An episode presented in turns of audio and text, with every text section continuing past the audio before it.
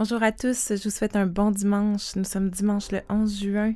Aujourd'hui, toujours dans la version français courant, nous lirons euh, nos quatre textes habituels et je vous souhaite la bienvenue donc pour cette lecture de LLB, la lecture biblique audio quotidienne. C'est euh, le ministère Cœur d'Angle toujours qui euh, est content de pouvoir permettre cette initiative et nous commençons sans plus tarder notre lecture en priant que le Seigneur puisse ouvrir nos cœurs afin qu'on comprenne bien sa parole. Lisons. Un roi, chapitre 9, verset 1 jusqu'au chapitre 10, verset 29. Lorsque le roi Salomon eut fini de construire le temple du Seigneur, ainsi que son propre palais et tout ce qu'il avait eu envie de construire, le Seigneur lui apparut une seconde fois, de la même manière qu'il lui était apparu à Gabaon. Le Seigneur lui dit, J'ai entendu la prière suppliante que tu m'as adressée. J'ai donc consacré ce temple que tu as construit en acceptant d'y manifester pour toujours ma présence parmi vous. Toujours plein de bonté envers vous, je veillerai sur vous. Quant à toi, si tu te conduis envers moi comme ton père David, de manière sincère et loyale, si tu fais tout ce que je t'ordonne, si tu obéis aux lois et aux règles que je t'ai données, sache que j'affirmerai pour toujours l'autorité du roi sur le peuple d'Israël. C'est ce que j'ai promis à ton père David, en lui disant qu'il y aurait toujours l'un de ses descendants qui régnerait après lui sur le peuple d'Israël. Mais si toi et ton peuple et vos descendants vous vous détournez de moi, si vous désobéissez aux commandements et aux lois que je vous ai donnés, si vous servez d'autres dieux et si vous vous inclinez devant eux pour les adorer, je vous arracherai, vous, les Israélites, de la terre que je vous ai donnée, et je rejetterai loin de moi le temple que j'ai consacré en mon honneur. Alors tous les peuples ricaneront au sujet d'Israël et se moqueront de lui. Quand les gens passeront près de ce temple en ruine, ils seront stupéfaits et épouvantés. Ils demanderont pourquoi le Seigneur a-t-il traité ce pays et ce temple d'une telle manière? Et on leur répondra C'est parce que les Israélites ont abandonné le Seigneur leur Dieu, qui avait fait sortir d'Égypte leurs ancêtres. Le Seigneur leur a infligé tous ces malheurs, parce qu'ils ont adoré d'autres dieux.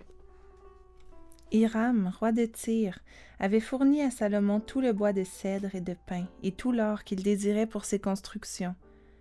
Lorsqu'au bout de vingt ans, Salomon eut fini de construire le temple du Seigneur et son propre palais, il donna à Hiram vingt villes situées dans la région de la Galilée. Alors Hiram vint de Tyr pour inspecter ces villes, mais il n'en fut pas satisfait, et il s'exclama Mon frère Salomon, ces villes que tu m'as données ne valent rien. C'est pourquoi encore aujourd'hui on appelle cette région pays de Kaboul, c'est-à-dire pays de rien. Pourtant, Hiram fit livrer à Salomon trois tonnes et demie d'or.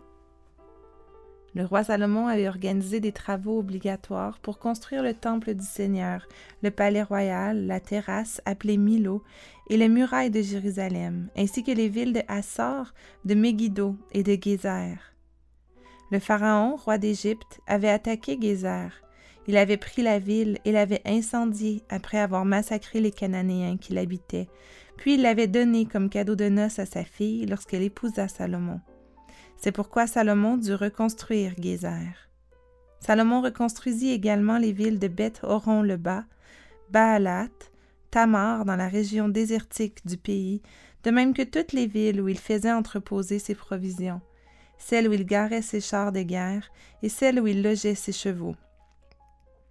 Il bâtit tout ce qu'il désira dans la ville même de Jérusalem, sur le mont Liban, et dans tout le pays soumis à son autorité.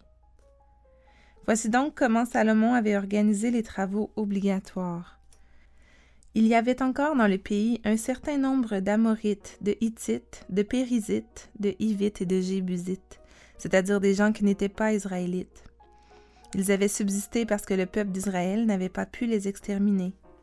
C'est à eux que Salomon imposa ses travaux, et ils y sont soumis aujourd'hui encore. Mais Salomon en dispensa les Israélites. Au contraire, il les enrôla dans l'armée comme soldats, officiers, capitaines, adjudants, conducteurs de chars ou cavaliers. Les gouverneurs désignèrent 550 contremaîtres pour surveiller l'ouvrage de toute la foule des travailleurs qui exécutaient les travaux de Salomon. Après que la fille du Pharaon eut déménagé de la cité de David dans le palais construit pour elle, Salomon fit aménager la terrasse, appelée Milo.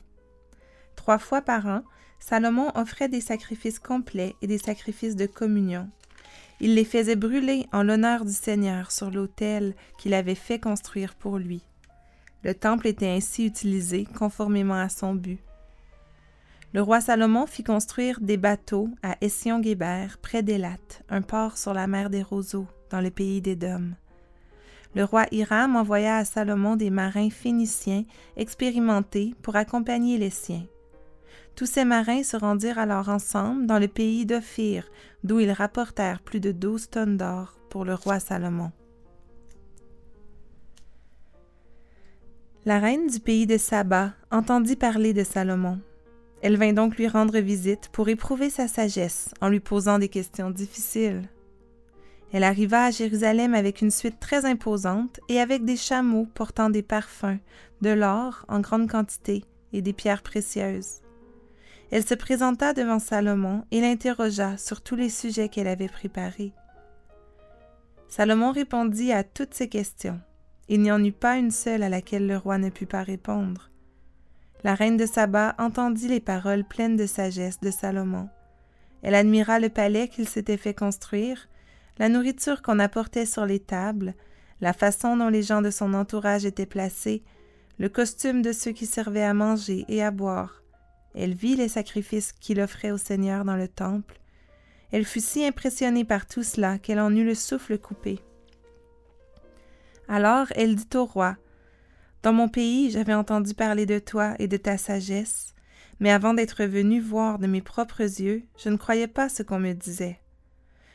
Or tout cela était bien vrai, et même on ne m'en avait pas raconté la moitié. Ta sagesse et ta prospérité dépassent tout ce que j'avais entendu dire. Quel privilège pour tes femmes et tous les gens de ton palais. Ils se trouvent toujours en ta présence et peuvent entendre tes paroles pleines de sagesse. Il faut remercier le Seigneur ton Dieu qui t'a choisi pour régner sur Israël. C'est parce qu'il aime ce peuple pour toujours que le Seigneur t'en a fait le roi et t'a chargé d'y faire respecter le droit et la justice. Ensuite, la reine de Saba donna au roi Salomon environ trois tonnes et demie d'or, une grande quantité de parfums, ainsi que des pierres précieuses. Depuis ce jour-là, on n'a plus jamais vu arriver une telle quantité de parfums dans le pays d'Israël. Les bateaux du roi Hiram, qui étaient allés à Ophir, en avaient rapporté de l'or ainsi qu'une grande quantité de bois de santal et de pierres précieuses. Le roi Salomon avait utilisé le bois de santal pour faire une balustrade dans le temple du Seigneur, une autre dans le palais royal, ainsi que des instruments de musique, lyre et harpe pour les chanteurs. Jusqu'à maintenant, on n'a plus jamais vu arriver en Israël une telle quantité de bois de santal. De son côté, le roi Salomon donna à la reine de Saba tout ce qu'elle désirait et demandait, en plus des cadeaux qu'il lui offrit de lui-même, avec une générosité toute royale. Puis la reine et son entourage retournèrent dans leur pays. En une seule année, le roi Salomon vit arriver à Jérusalem un total de 20 tonnes d'or. Il faut y ajouter les taxes prélevées sur les importations et le commerce, et les impôts payés par les rois étrangers ou perçus par les gouverneurs du pays. Le roi Salomon fit fabriquer 200 grands boucliers en alliage d'or. Pour chacun, il fallait 6 kilos d'or et 300 petits boucliers du même alliage. Pour chacun, il fallait un kilo et demi d'or et il les fit déposer dans le bâtiment appelé la forêt du Liban. Le roi fit encore fabriquer un grand trône décoré d'ivoire et recouvert d'or pur. Ce trône se trouvait sur une estrade à six marches. Il avait un dossier arrondi et des bras de chaque côté du siège. Deux lions sculptés étaient placés de part et d'autre du trône, et douze autres lions répartis sur les marches, six à gauche et six à droite. On n'a rien fait de pareil dans aucun autre royaume. Toutes les coupes du roi Salomon étaient en or et toute la vaisselle de la forêt du Liban en or fin. On ne faisait rien en argent, car à l'époque de Salomon, on considérait l'argent comme sans grande valeur. Le roi avait des bateaux qu'il envoyait en expédition lointaine avec ceux du roi Hiram. Tous les trois ans, ces bateaux revenaient chargés d'or, d'argent, d'ivoire, de singes et d'oiseaux exotiques. Le roi Salomon surpassait tous les autres rois de la terre par ses richesses et par sa sagesse. En effet, Dieu lui avait accordé une telle sagesse que des gens venaient de partout le consulter. Année après année, tous ces gens lui apportaient en cadeau des objets d'argent et d'or, des vêtements, des armes, des parfums, des chevaux ou des mulets. Salomon rassembla des chars de guerre et des chevaux. Il eut mille quatre cents chars et douze mille chevaux, dont il garda un certain nombre auprès de lui, à Jérusalem, alors que les autres étaient répartis dans les villes aménagées à cet effet. Grâce au roi, il y avait autant d'argent que de cailloux à Jérusalem, et les cèdres étaient aussi nombreux que les sycomores qui poussent dans le bas pays. Les chevaux de Salomon provenaient d'Égypte et de Cilicie, où des marchands allaient les acheter pour le roi. Un char importé d'Égypte coûtait six cents pièces d'argent et un cheval cent cinquante pièces. Ces mêmes marchands en importaient aussi pour les rois des Hittites et pour les rois de Syrie.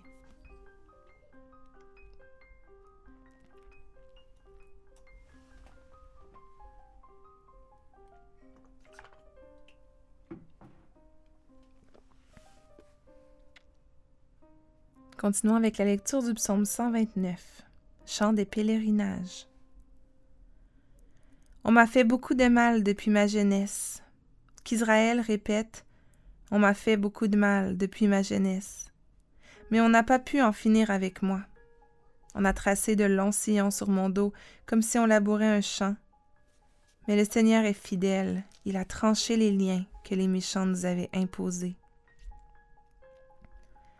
Honte à tous les ennemis de Sion, qu'ils rebroussent chemin tous, qu'ils aient le sort de l'herbe des toits desséchée avant qu'on l'arrache. Celui qui la coupe n'en saisit pas même une poignée, celui qui la ramasse ne peut en faire une brassée. Et les passants ne leur disent pas que le Seigneur vous bénisse.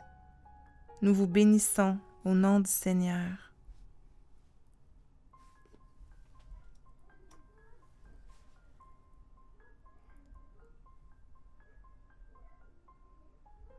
Proverbe chapitre 16, les versets 16 et 17.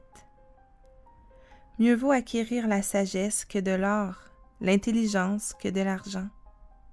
Les hommes droits se détournent du mal, car surveiller sa conduite, c'est veiller sur sa vie.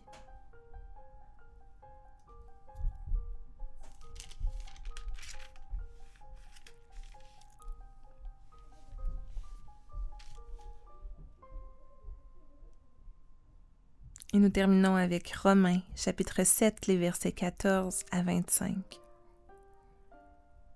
Nous savons que la loi est spirituelle, mais moi je suis un être faible, vendu comme esclave au péché. Je ne comprends pas ce que je fais, car je ne fais pas ce que je voudrais faire, mais je fais ce que je déteste. Si je fais précisément ce que je ne veux pas, je reconnais par là que la loi est bonne. Ce n'est donc pas moi qui agis ainsi, mais c'est le péché qui habite en moi. Car je sais que le bien n'habite pas en moi, c'est-à-dire en l'être faible que je suis. Certes, le désir de faire le bien existe en moi, mais non la capacité de l'accomplir. En effet, je ne fais pas le bien que je veux, et je fais le mal que je ne veux pas. Si je fais ce que je ne veux pas, alors ce n'est plus moi qui agis ainsi, mais le péché qui habite en moi. Je découvre donc ce principe, moi qui veux faire le bien, je suis seulement capable de faire le mal. Au fond de moi-même, je prends plaisir à la loi de Dieu, mais je trouve dans mon être une autre loi qui combat contre celle qu'approuve mon intelligence. Elle me rend prisonnier de la loi du péché qui est en moi. Malheureux que je suis, qui me délivrera de ce corps qui m'entraîne à la mort? Dieu soit loué par Jésus-Christ notre Seigneur. Ainsi je suis au service de la loi de Dieu par mon intelligence, mais dans ma faiblesse humaine, je suis asservi à la loi du péché.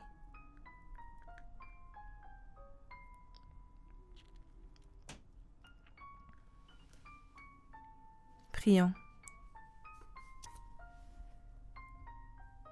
Dieu fidèle, toi qui es si grand et si parfait. Nous venons devant toi ce matin. Seigneur, nous voulons reconnaître que nous ne faisons pas ce que nous voulons faire souvent, mais que nous faisons plutôt ce qu'on déteste. Parce qu'on sait, Seigneur, que le péché habite en nous, que nous sommes des êtres faibles, et on fait le mal qu'on ne veut pas plutôt que de faire le bien qu'on voudrait faire. Seigneur, pardonne-nous.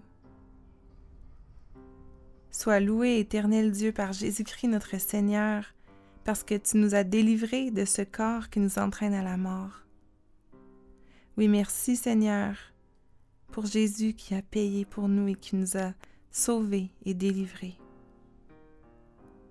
Sois loué, Père éternel, que tu puisses être glorifié à travers nos vies, à travers le bien qu'on veut faire et que grâce à ton esprit qui nous renouvelle, on arrive à faire. Oui Seigneur, qu'on puisse te servir et travailler à l'avancement de ton royaume. Amen.